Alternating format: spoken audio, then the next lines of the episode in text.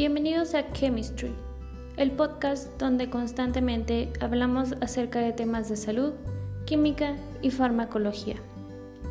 Yo soy María Cerón y el día de hoy hablaremos acerca de las enfermedades emergentes y reemergentes.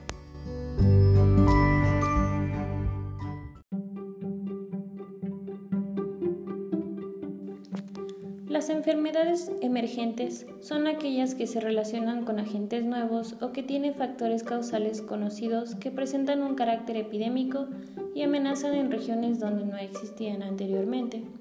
En cambio, las enfermedades reemergentes ya habían sido conocidas, tratadas y controladas con eficacia. Sin embargo, su frecuencia y mortalidad se encuentran en aumento.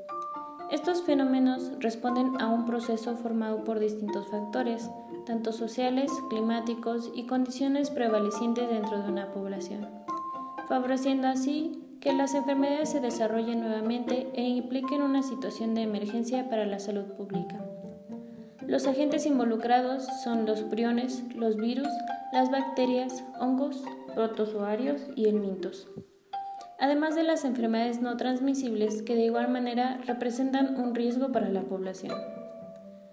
Debido a la modificación y adaptación de los agentes mencionados, su resistencia crece e influye en la historia natural de la enfermedad.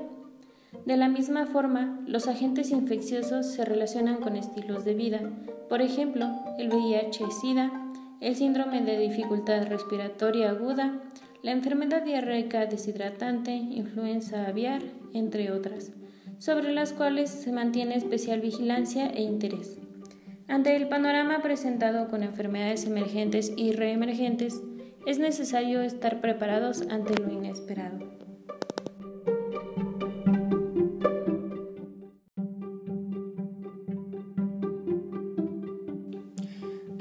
Ejemplos de enfermedades infecciosas emergentes y reemergentes en México. La influenza, por ejemplo, que es una enfermedad ocasionada por una cepa de virus de influenza que se transmite entre humanos. Es un buen ejemplo de enfermedad reemergente debido a los cambios genéticos de los virus conocidos como drift antigénico, que es referido a cambios o mutaciones que dan lugar a nuevas cepas, y el shift antigénico, referido a cambios en la genética del virus pero que no necesariamente generan otra cepa. Cualquiera de estos dos procesos puede incrementar la patogenicidad e infectividad del virus, resultando normalmente en una pandemia que afecta a la sociedad, desencadenando un problema de seguridad en la salud y que requiere de una respuesta global de la sociedad. Ante esta situación, México creó un Plan Nacional de Preparación y Respuesta con líneas de acción donde establece la planeación y coordinación, monitoreo y valoración de la situación, la comunicación, reducción de la diseminación y continuidad de la enfermedad.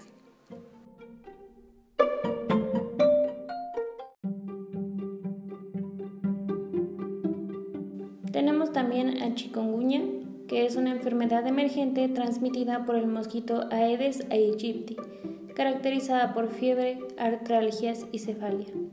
Debido a la presencia del vector en el continente, es decir, el mosquito, y la gran movilidad de personas entre los países, hay un riesgo alto de diseminación del virus. Es por ello que la OMS recomendó un fortalecimiento de la vigilancia epidemiológica. De esta manera, México implementó diversas acciones para controlar el vector, fortalecer la vigilancia epidemiológica, además del diagnóstico y tratamiento de la enfermedad.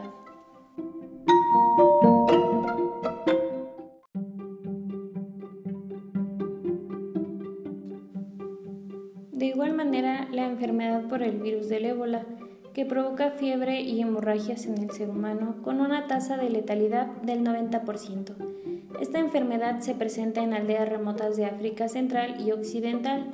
Debido a los casos sospechosos de la enfermedad en Estados Unidos, la OMS llevó a cabo un análisis estricto de la respuesta ante el brote para elaborar planes nacionales en países afectados.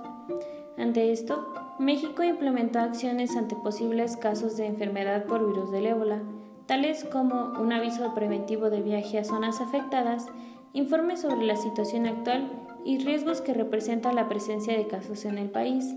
Aunque este riesgo es extremadamente bajo, no se descarta la posibilidad de que se presente. la tuberculosis y el virus de la inmunodeficiencia humana.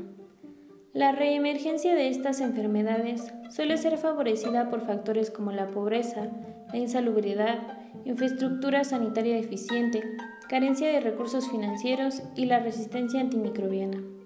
Dado que el VIH debilita el sistema inmune, aumenta la probabilidad de contraer tuberculosis. Así, el 30% de las defunciones de personas que presentan SIDA se asocian con la tuberculosis. En México se han tomado acciones ante la reemergencia del binomio tuberculosis-VIH-Sida, tales como el tratamiento preventivo con isoniazida para personas que padecen VIH-Sida, la inclusión de indicadores de proceso y resultados en la evaluación de este programa. Es importante mencionar que se ha detectado el VIH en personas con tuberculosis y la disminución de la prevalencia de coinfección por ambos agentes. A manera de conclusión, podemos decir que se ha acelerado la presencia de enfermedades emergentes y reemergentes debido a factores que propician la rápida transmisión de los agentes etiológicos. Es por ello que se deben tomar acciones y formar planes para garantizar la correcta respuesta ante la enfermedad, tomando en cuenta la distribución demográfica, comercio y turismo, además de evitar la diseminación y el daño económico y comercial a través de sistemas integrales e innovadores que sean exitosos. Para ello, es importante priorizar la capacitación del personal de campo que juega un papel fundamental en la respuesta durante las epidemias o pandemias. Eso sin olvidar que se deben contar con los insumos necesarios en términos de equipo de protección personal, estrategias de control de infecciones con seminarios de capacitación y así asegurar la salud y seguridad del personal.